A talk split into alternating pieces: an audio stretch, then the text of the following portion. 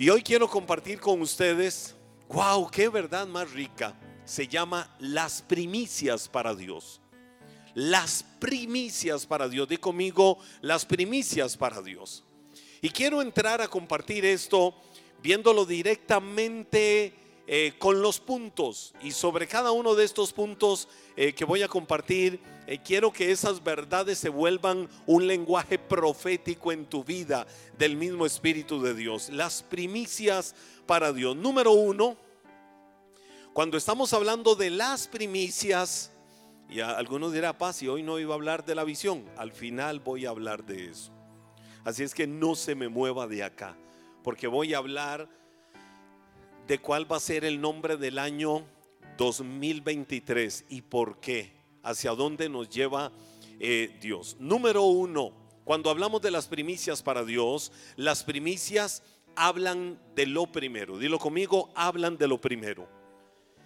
En el Evangelio, no, en el libro de Romanos, la carta de Romanos capítulo 11, verso 26 16, perdón, capítulo 11, verso 16, dice la Biblia, si las primicias son santas, también lo es la masa restante. Y si la raíz es santa, también lo son las ramas. Wow, mire qué palabra. Eh, voy a darte una definición de primicias, eh, aunque el término en sí mismo se explica primicia es el primer fruto. Y, generalmente en el contexto bíblico, y si lo vemos en contextos generales, hablar del primer fruto es hablar de lo mejor. Y, si hay algo que es lo mejor, vamos a querer amarlo y vamos a, a querer cuidarlo. De hecho, otra acepción para definir lo que es primicias es la de una promesa por venir. Cuando hablamos de primicias, estamos hablando de, ah, yo creo que las primicias de la bendición de Dios vienen para mi vida. Es decir, hay una promesa por venir, hay algo que viene. El año 2023, si nosotros nos, nos empezamos a enfocar en esto, ir vislumbrando, ir preparando el terreno, vamos a poder decir, el año 2023 será un año de lo primero. Lo primero del año será que nuestra vida esté puesta en las manos del Señor.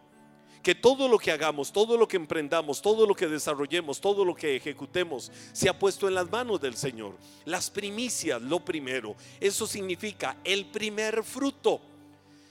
Y entonces cuando yo veo en la Biblia que dice, si las primicias son santas, es decir, si lo primero, lo primero entre todo es santo, entonces, ¿qué significa? Que la masa restante, ¿cómo va a ser? ¿Cómo va a ser la masa restante? Dice la Biblia que la masa restante también lo será. Si una raíz es santa, también, perdón, sí, si la raíz es santa, pura, es lo mejor, también lo van a hacer las ramas, también lo va a ser el resultado. O sea, la base, el fundamento para que venga lo bueno y para que venga lo mejor, siempre va a estar en lo primero. Si lo primero es bueno, eh, a veces usamos en un término popular aquello de marque la pauta. Usted marca la pauta y, lo que viene detrás, lo que va a hacer es seguir lo que va de primero. Hay, un ejemplo que se usa en el runner. más que ejemplo, es, un, es algo dinámico, es algo práctico. En el atletismo, por ejemplo, en las carreras. Ya propiamente en las carreras, a veces sucede en los entrenamientos cuando se hacen los, los famosos fondos, y es de que eh, alguien va marcando la pauta. Entonces, yo digo, quiero correr eh, esta carrera y quiero hacerla a un promedio de tal distancia, perdón, de tal tiempo. Quiero hacer estos 21 kilómetros, que 21 kilómetros es una media maratón o quiero hacer estos 42 kilómetros, 195 metros, que es una maratón. Quiero hacerla a 5 minutos 30 por kilómetro, mi promedio. Entonces en las carreras oficiales, para algunos diferentes tiempos, hay una persona muy profesional designada por la organización que le llaman el pacer. O otros le dicen el que conejea Y ese pacer eh, eh, lleva normalmente pegado acá atrás un globo, un globo muy grande que por ejemplo ese, eh, ese globo dice a cinco minutos o aquel otro globo del otro dice seis minutos, o aquel otro globo dice o dice el tiempo general de la carrera. Cuando dice, por ejemplo, cinco minutos es, ah, yo quiero hacer cada paso mío a un promedio de cinco minutos. Quizás solo la mente me pueda traicionar y no lo logre. Pero si me pego a esa persona, eh, esa persona me va a marcar la pauta, me va a marcar el paso. O veo que esta media maratón yo la quiero hacer en una hora 50 minutos. Y entonces están los pacer o los que conejean y veo que hay uno que tiene el globo que dice hora 50 minutos. Otro por allá dirá eh, dos horas. Y así hay en diferentes tiempos. Si yo quiero hacerla en una hora 50 minutos, ¿a quién me le pego? Al que tiene el globo que dice hora 50. Entonces ya sé que durante todo el recorrido voy a esforzarme y voy a estar concentrado por ir pegado a esa persona. Porque es a quien la organización designó para que haga toda esa distancia en ese tiempo. Es decir, me marcó la pauta y logré mi objetivo. ¿Pero por qué? Porque había algo ya preparado adelante que me iba empujando. Y eso, y eso es lo que sucede. Es toda una, eh, eh, es algo muy dinámico, es algo muy lindo y tiene toda una estrategia. Bueno, cuando yo veo en la Biblia que dice que la primera masa, es decir, las primicias de tu trabajo, las primicias de tu esfuerzo, lo primero es bueno, todo lo demás se va a dejar llevar por lo primero.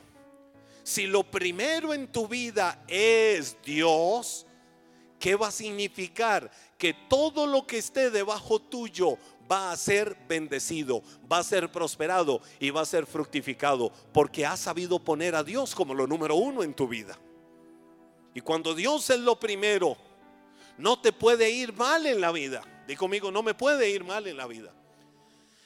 Ah, te pasarán situaciones, eh, habrán circunstancias, habrán problemas, a veces enfrentaremos crisis, porque estamos en nuestra humanidad, estamos en este mundo, habrán diferentes cosas que pudiéramos vivir en la vida, pero no significa que en la vida nos va mal, porque una circunstancia no te marca una circunstancia no define el norte de tu vida cuando Dios es lo número uno. Ahora, en tu trabajo, en tu negocio, en tu empresa, en tu dedicación, en tus destrezas, en tus habilidades, si lo primero de todo aquello ha sido consagrado para Dios, si lo primero de todo eso ha sido consagrado para Dios, todo lo demás será consagrado.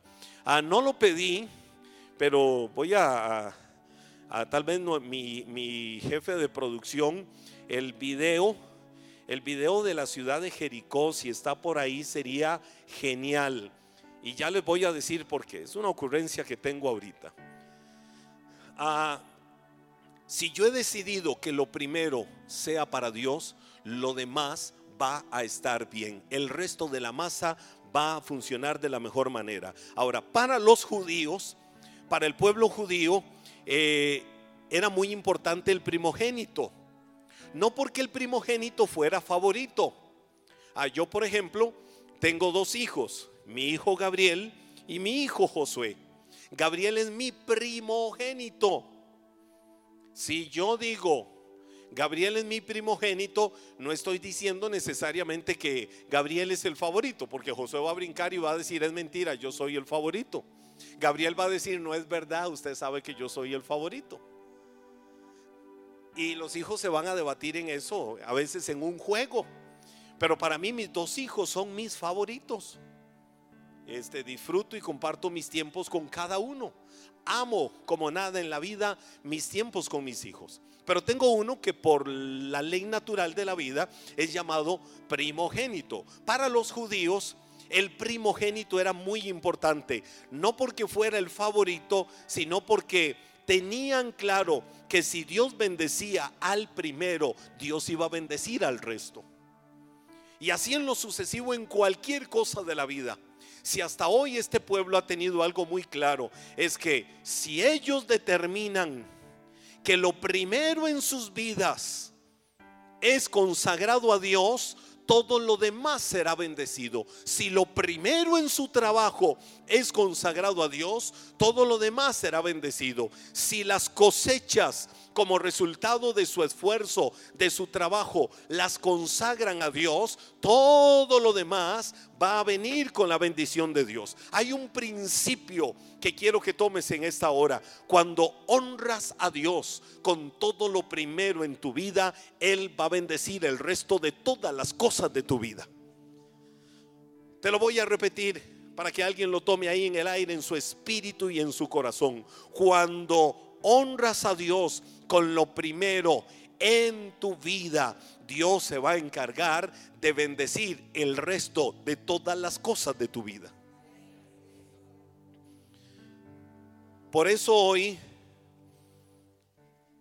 yo veo hacia atrás, veo retrospectivamente y le doy gracias a Dios por todo lo que Él ha hecho en el pasado de mi vida. He llegado hasta aquí el jueves estábamos acá en la noche de acción de gracias que estuvo, pero lindísima.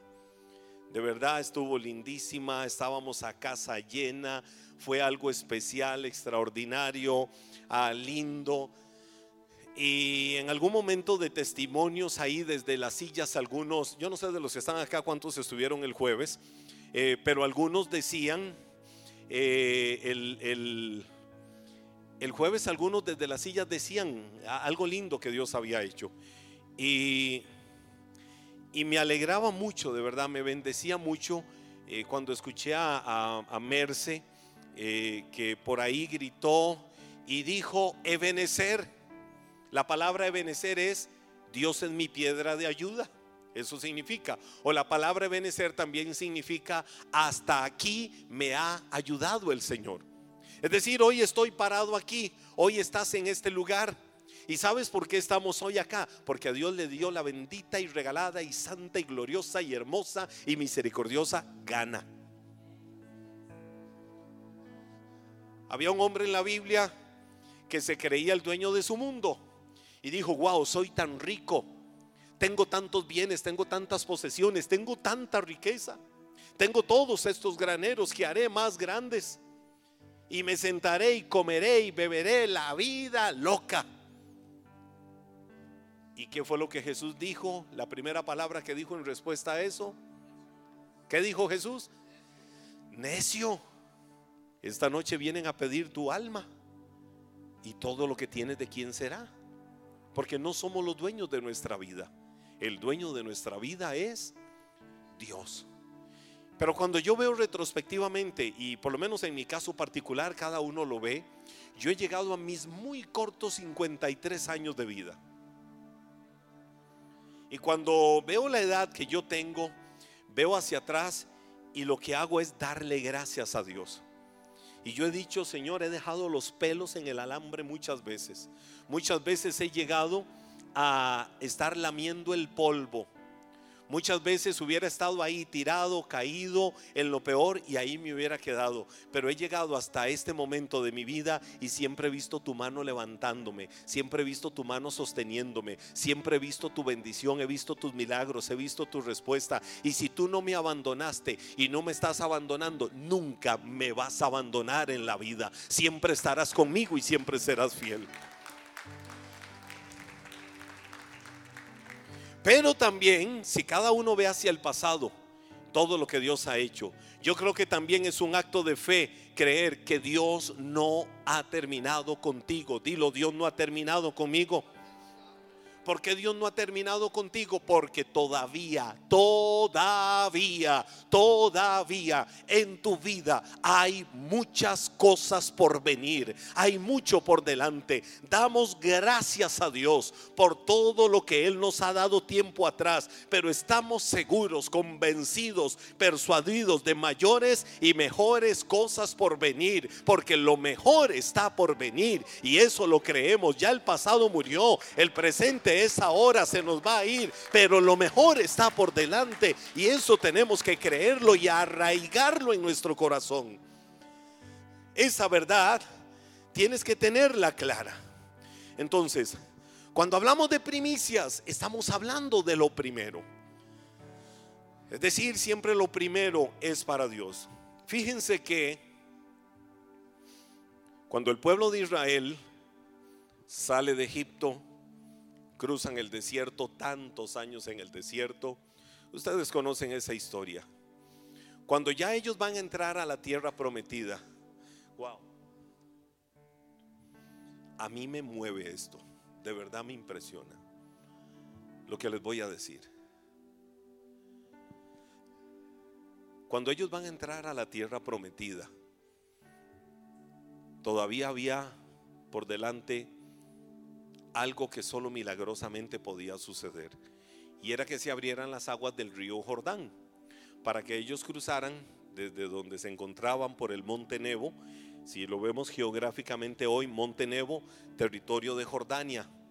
El río Jordán, eh, división, límite entre Israel y Jordania.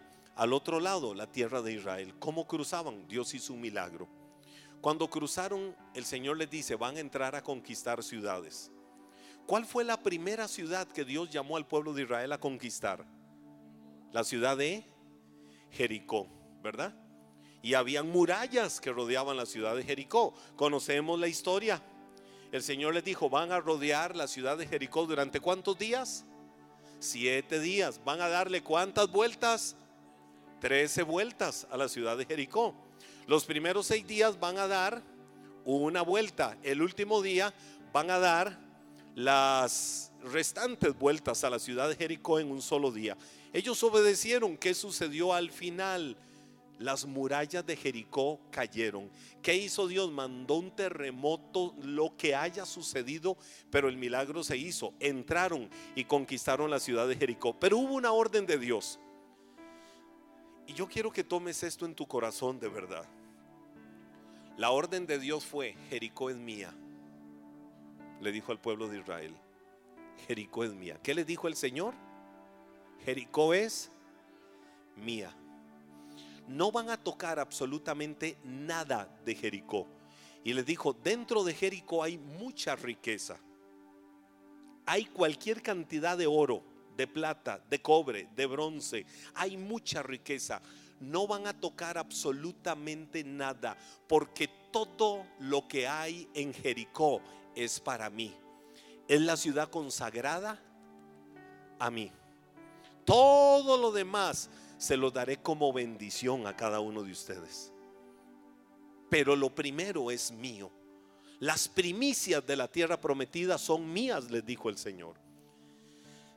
Ellos entraron, se les dio la orden, no van a tocar nada, nadie se va a meter lo que no es suyo a la bolsa. No van a tocar el oro, la plata ni nada de Jericó porque le pertenece al Señor. No se van a adueñar de nada. Pero hubo un hombre que cuando vio tanta riqueza dijo, wow, nadie lo va a notar. ¿Recuerdan el nombre de ese hombre? Se llamaba Acán. Y Acán robó de las primicias. Acán robó lo que era propiedad de Dios. Y la Biblia cuenta en el libro de Josué que fue y lo metió debajo de el piso en su casa, debajo de la cama, digamos. Lo escondió. La siguiente ciudad a la que ellos iban a entrar a conquistar era la ciudad de Ai. Y entonces, como era una ciudad pequeña, Josué mandó a pocos, pero empezaron a matarlos. Y no lograban conquistar la ciudad de Ai. Y entonces, eh, en todo el proceso, Dios trae discernimiento a Josué. Y el Señor le dice a Josué que alguien tocó de las primicias. Y porque alguien tocó de las primicias, estaba trayendo maldición sobre todo lo demás. Porque la orden que Dios les había dado es no toquen nada de la ciudad de Jericó. Toda la riqueza que hay ahí me pertenece. Ahora me pertenece, lo que Dios les estaba diciendo era, va a ser consagrada al templo, va a ser consagrada la casa que van a levantarme en este lugar. Cuando descubrieron a Acam, quitaron, dice la Biblia, el anatema, la maldición de Israel, y así fue como empezaron a conquistar todo el resto de las ciudades. A la vuelta de los años al pueblo de Israel Al pueblo de Dios se le olvidó que Jericó eran las primicias para ellos, para Dios. ¿Y sabe qué hicieron? No me voy a meter en temas políticos, pero la entregaron a los palestinos. Entregaron Jericó, no la queremos, no la necesitamos, déjensela. Tenemos muchas cosas buenas de este otro lado. Y entregaron la ciudad de Jericó. Pero Jericó era qué?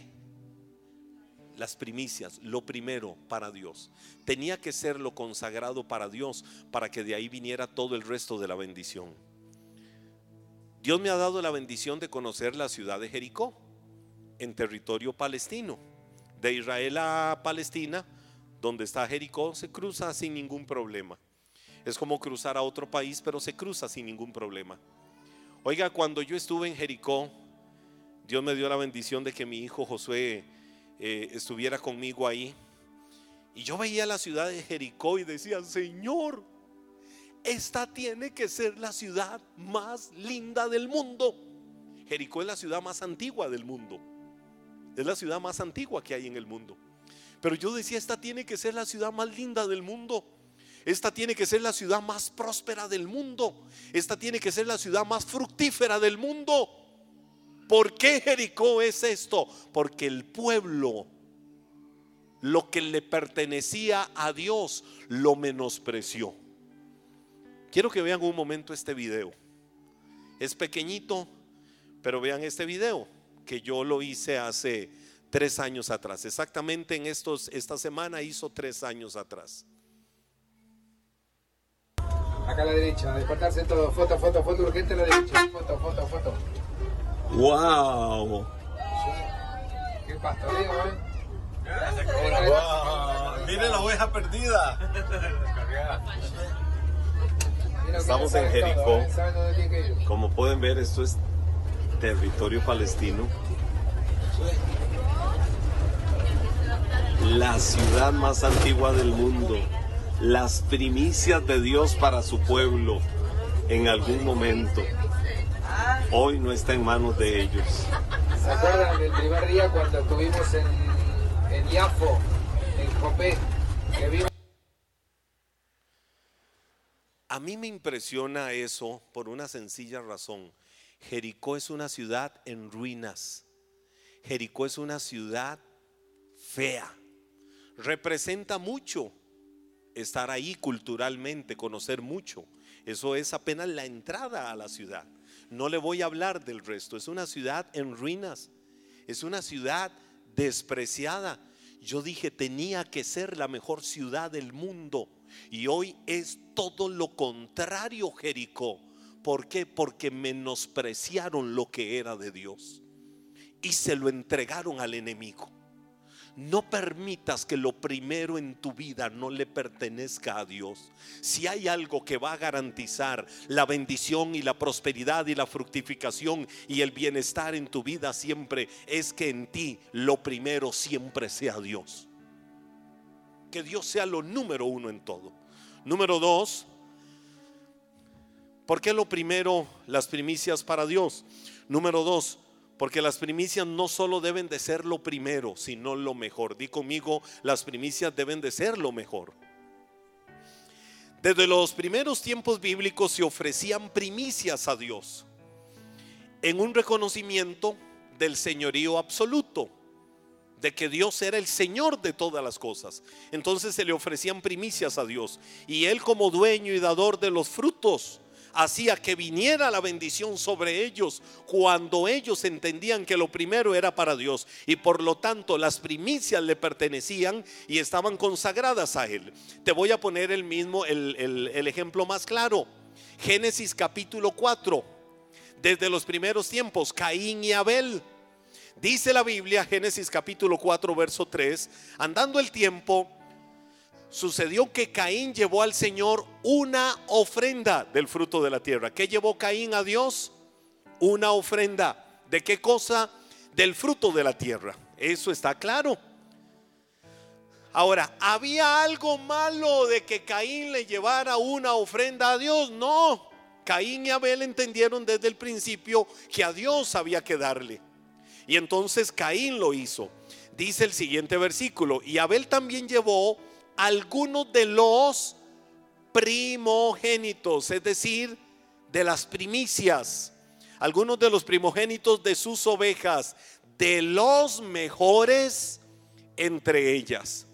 Y el Señor miró con agrado a Abel y a su ofrenda, pero no miró con agrado a Caín ni a su ofrenda. Ahora, ahí hay una gran diferencia. Llevaron Caín y Abel una ofrenda a Dios, ¿verdad que sí? La llevaron. Eh, ¿Dónde estuvo la diferencia? ¿Qué hizo, dice la Biblia, que Dios viera con agrado la ofrenda de Abel y no la ofrenda de Caín? Que Caín sencillamente pensó, bueno, Dios nos enseña que tenemos que llevarle una ofrenda a Él. Voy a tomar del fruto de la tierra, ah, lo meto en un saco, eh, amontono por acá y lo llevo delante de la presencia de Dios y digo, Dios, aquí traigo esta ofrenda para ser consagrada a ti. Eso fue lo que hizo Abel, perdón, Caín. Es decir, Caín sencillamente sacó una ofrenda y se la dio a Dios. Pero la Biblia dice que Abel fue y vio, Abel era pastor de ovejas, Caín era agricultor. Y Abel como pastor de ovejas fue y vio todo su rebaño. Yo me imagino las miles de ovejas, todo el ganado que Abel tenía. Y Abel fue y entre sus ovejas buscó cuáles eran las primogénitas y Abel separó todas las primogénitas. Y cuando separó todas las primogénitas, la Biblia dice que entre las primogénitas buscó las mejores. Y cuando buscó las mejores dijo, eso es para Dios. Se lo voy a dar a Él. Y entonces ahí es donde la Biblia dice que Dios vio con agrado la ofrenda de Abel y no vio con agrado la ofrenda de Caín. ¿Por qué? Porque Abel tenía claro en su mente y en su corazón, wow, lo que voy a hacer es para Dios. Y para Dios siempre es lo mejor. Abel tuvo esa actitud de corazón. Y eso fue lo que Dios vio en el corazón de Abel. Que Abel dijo, lo mejor es para Dios y se lo voy a dar a él. Pero Caín Nada más pensó, le tengo que llevar ofrenda a Dios. Aquí tomo esto, culantro, apio, papa, cebolla, ñampí, tiquisque, eh, perejil, de todo. Y se lo llevo a Dios. Algunos van un poquito quemados. Algunos van muy arrugados. Algunos van mal, pero, pero de ahí se lo llevo a Dios. No fue excelente. De hecho, el libro de Hebreos, Nuevo Testamento, dice que hasta hoy la ofrenda de Abel habla por su fe. Hasta hoy la ofrenda de Abel habla por su fe. ¿Por qué? Porque la actitud de Abel fue diferente. Cuando hablamos de las primicias para Dios, ¿qué te estoy diciendo? Que para Dios siempre tiene que ser lo mejor. Para Dios siempre tiene que ser excelencia, calidad en todo lo que nosotros hagamos. La religión y a veces la mentalidad mediocre nos quiere hacer ver que como es para Dios, para la gloria de Él. No, para Dios tiene que ser siempre lo mejor. Y tenemos que activar esa mentalidad. Tenemos que activar esa forma de pensar de que si yo le voy a dar algo a Dios, es para Dios y tengo que darle lo mejor. Porque eso consagra todo lo demás que venga. Y eso fue lo que hizo Abel. Números capítulo 18, verso 12, la Biblia dice, de las primicias que ellos traían al Señor, te daré también lo mejor del aceite, del vino y de los cereales.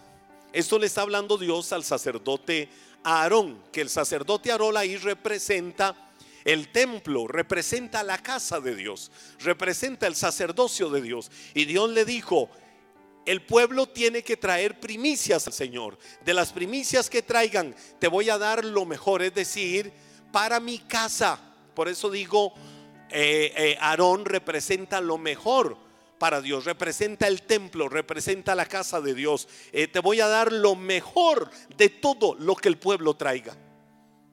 Para Dios no es lo que sobra en tu vida en todas las áreas de tu vida. No te permitas que para Dios sean tus sobros. No te permitas que para Dios sean tus migajas. Para Dios tiene que ser lo mejor y lo primero.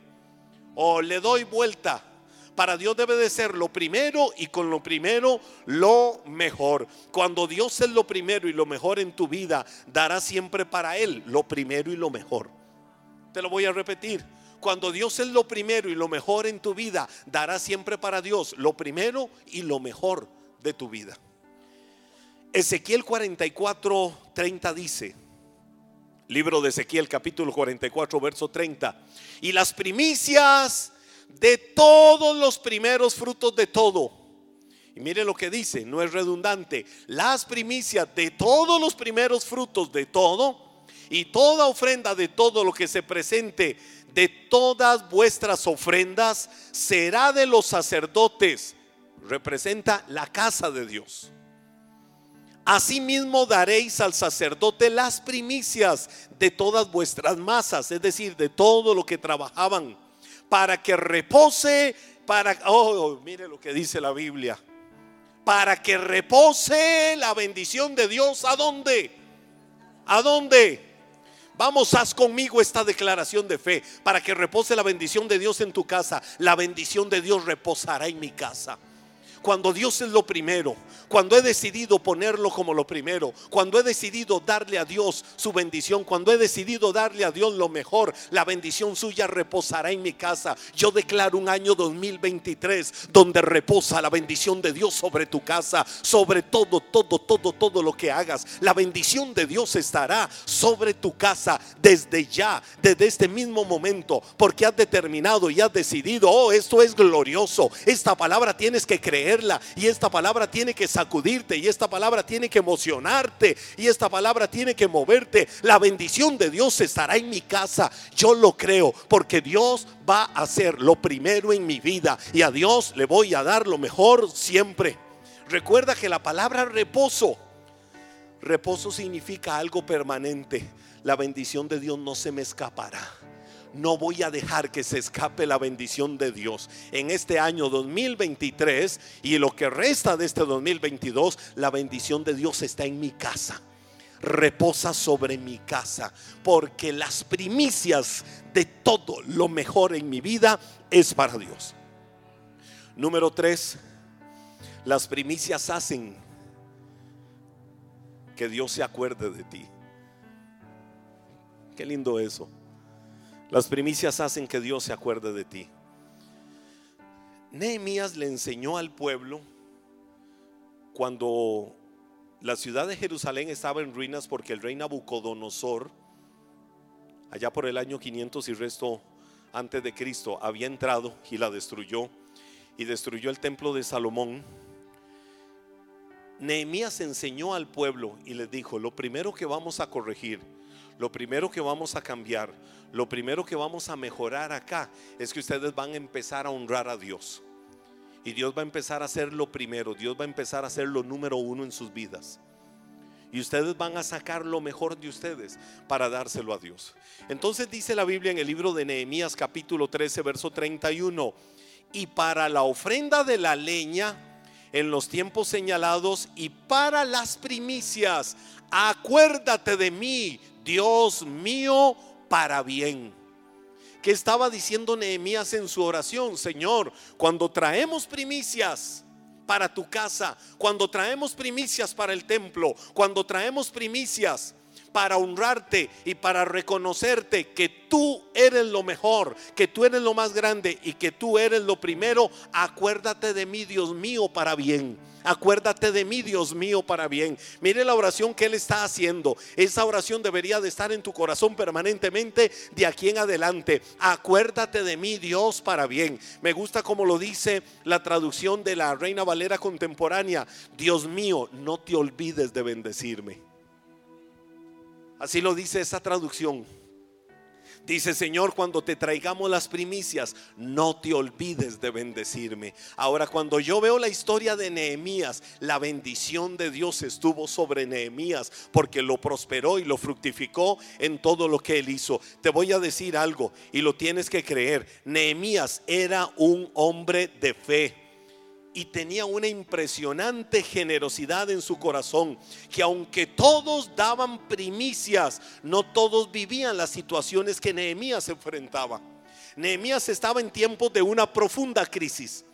Nehemías se enfrentó a que los muros de la ciudad estuvieran derribados, a que todo alrededor de su vida estuviera en escombros. Nehemías se tuvo que enfrentar a momentos difíciles, pero si había algo que motivaba su corazón es de que a pesar de lo que tuviera delante de sus ojos, a pesar de las circunstancias, Dios tenía que ser lo primero en su vida y no dejó de honrarlo. Por eso Dios lo llevó al frente para reedificar todo, para empezar a traer prosperidad y para empezar a traer fruto fructificación alrededor de su vida. Todo lo que estaba alrededor de la vida de Nehemías prosperaba. Todo lo que estaba alrededor de la vida de Nehemías fructificaba. Porque él entendió que Dios era lo primero.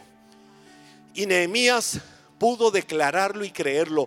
Dios está conmigo. No se ha olvidado de mí para bendecirme. Vamos con una declaración de fe. Quiero que tomes esta declaración de fe y la creas en tu corazón. Voy a dar lo mejor. Vamos, dilo conmigo. Es más, dilo conmigo. Voy a dar lo mejor. Porque estoy creyendo que Dios se va a acordar de mí para bien. Si estás pensando en que Dios se ha olvidado de ti, no es así. Dios no se ha olvidado de ti. Dios no se ha olvidado de ti. Él se acordará de ti para bien porque estás en su radar y estás en su agenda.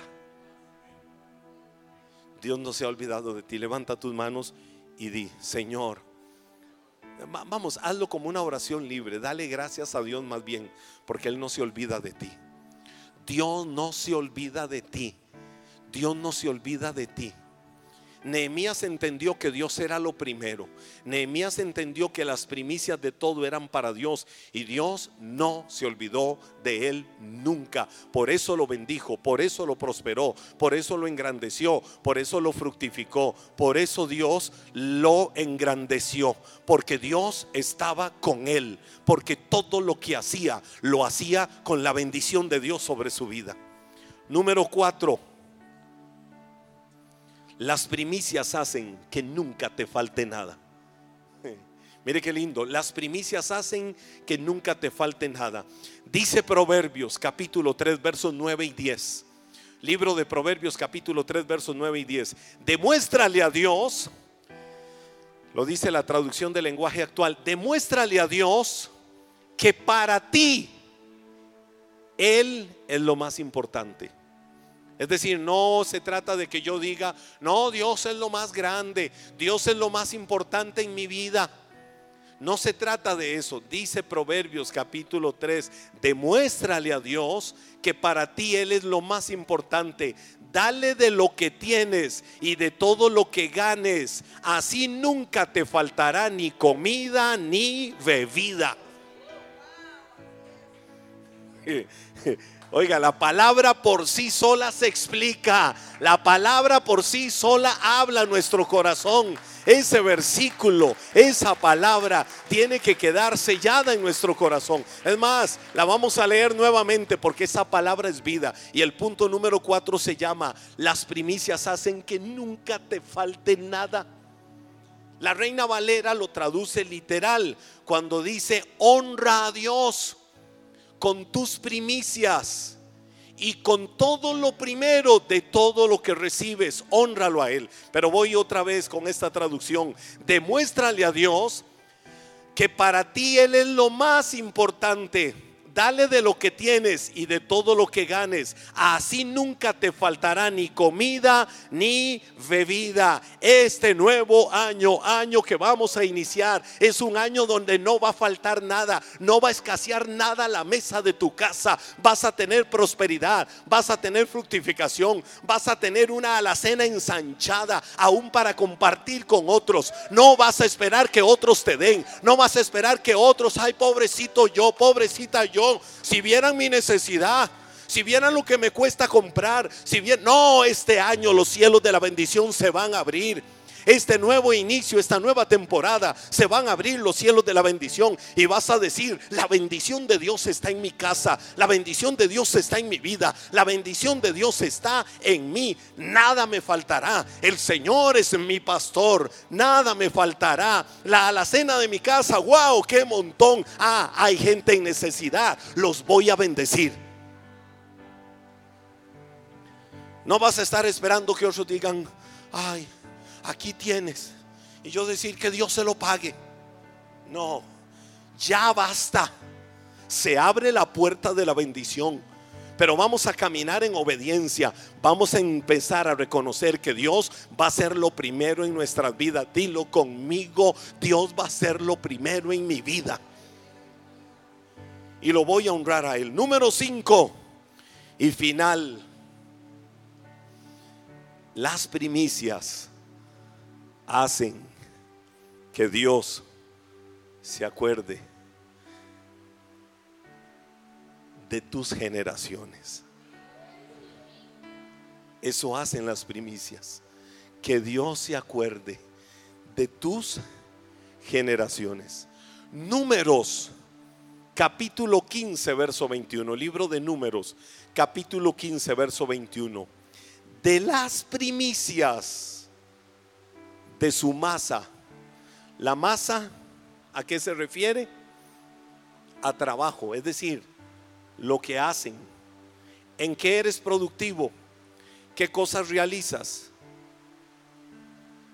qué es la actividad que haces, qué es lo que tienes, qué es lo que Dios te ha dado. Dice la Biblia, de las primicias de su masa darán al Señor una ofrenda por sus generaciones. ¿Qué fue lo que estaba enseñando números en ese pasaje? capítulo 15, verso 21. La orden vino de Moisés de parte de Dios. Ustedes van a aprender que de su trabajo, de su esfuerzo, de su entrega, le van a dar a Dios las primicias y se las van a dar por sus generaciones. Es decir, lo que des para Dios, como honres a Dios, cuando lo establezcas como primero, eso va a provocar que Dios se acuerde de tus generaciones y tus generaciones serán generaciones benditas. ¿Sabe quién era el amigo de Dios? El amigo de Dios era... ¿Quién era el amigo de Dios? ¿Quién era? Dígalo, dígalo con, con fuerza. Abraham era el amigo de Dios. Porque yo puedo decir el Señor es mi amigo, pero Dios fue el que dijo de Abraham, Abraham es mi amigo. Y wow, qué lindo que Dios diga eso. Jesús le dijo a sus discípulos, ya no los llamaré siervos, los voy a llamar amigos. Es decir, les dio un rango superior. Y cuando el Señor pensó en Jacob, que Jacob era el nieto de Abraham, el Señor le dijo, Jacob, tú eres mío. Tú eres mío porque eres descendiente de Abraham, mi amigo. Y si había alguien que honraba a Dios, si había alguien que reconocía a Dios, que tenía a Dios como lo primero en su vida, era Abraham. Y Abraham de todo siempre decía, lo primero y lo mejor en mí es para Dios. ¿Recuerdan a Abraham con su hijo Isaac? Que Dios le dijo, llévalo al monte para sacrificarlo. Oiga, mire qué tremendo esto. Y Abraham se, lleva a Isaac. Y el Señor le dijo que lo pusiera en el altar. Ahora, papás, mamás, ¿quién de ustedes va a llegar? Josué, ven. No, no, no voy a ser cruel con ustedes. Voy a ser cruel conmigo mismo. Josué, Dios me habló. Espero que en la televisión y en las redes nadie edite esto y digan, vean lo que hace ese pastor. Josué, Dios me habló. Hijo mío, porque Esaú e Isaac estaba un poquito grande, no era un bebé. Y le dijo, Dios me habló. Y te tengo que llevar al altar conmigo arriba. Sí, papá, lo que tú digas. Bueno, él me dice, pa. Cuando estaba más pequeño me decía papito, pero usted entiende la adolescencia. Entonces me lo llevo conmigo y lo pongo en el altar y él se acuesta en el altar.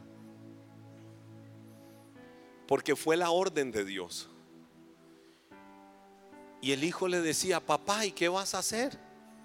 Seguir las órdenes de Dios. Voy a ser obediente a Dios. ¿Qué se hacía en el altar? Se sacrificaba un corderito. Isaac, Dios le dijo que lo llevara al altar. ¿Qué tenía que hacer Abraham? Sacrificarlo. Le dolía, claro, como padre estaba destrozado, pero si algo tenía Abraham era fe. Él solo daba los pasos en obediencia. Y entonces Isaac le dijo, papá, ¿Y dónde está el cordero para el sacrificio? Como diciéndole, papá, el cordero no soy yo, ¿verdad? Isaac le dijo, papá, ¿dónde está el cordero para el sacrificio? ¿Sabe qué le dijo Abraham? Mire qué hombre de fe, el Señor proveerá. Pero estaba a punto de matar a su hijo. Y sin embargo abrió sus labios y le dijo, el Señor proveerá. Y oiga, y él llegó, yo me imagino con, con aquel cuchillo. Hijo, cierra tus ojos, ora un ratito con tus ojos cerrados. Y cuando va a ser así, el Señor le abra a Abraham, y le dice, Abraham, Abraham.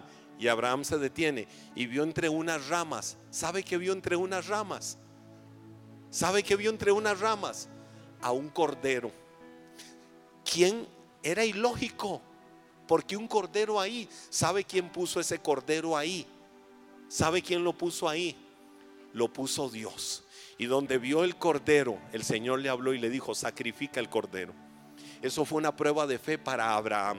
Y de Isaac fue como Dios le levantó a Abraham ser el padre de muchas naciones. Literalmente el papá de muchas culturas hoy en el mundo. Y le dijo al hijo, hijo, levántate.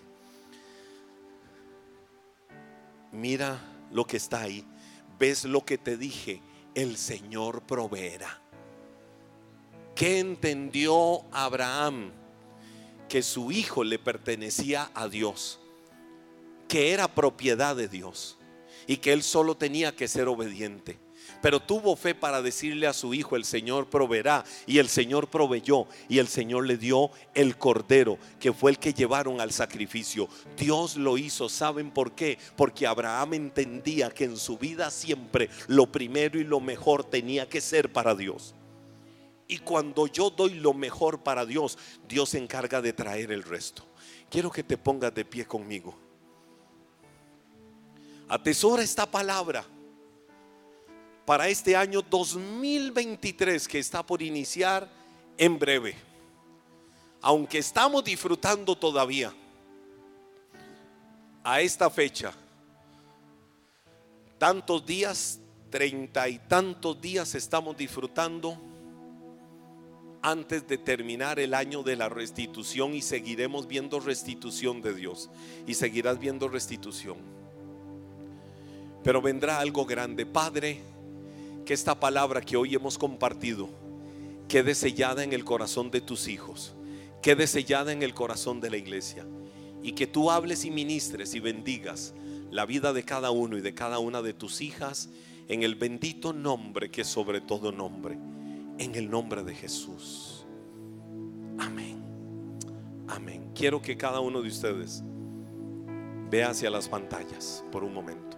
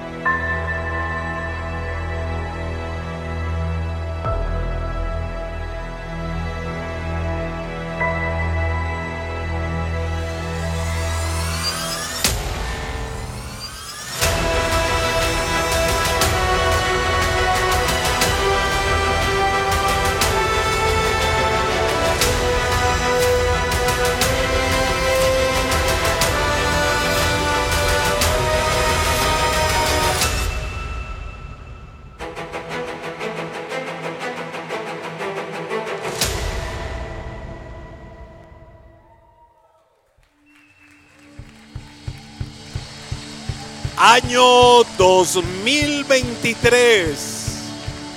Año de la transformación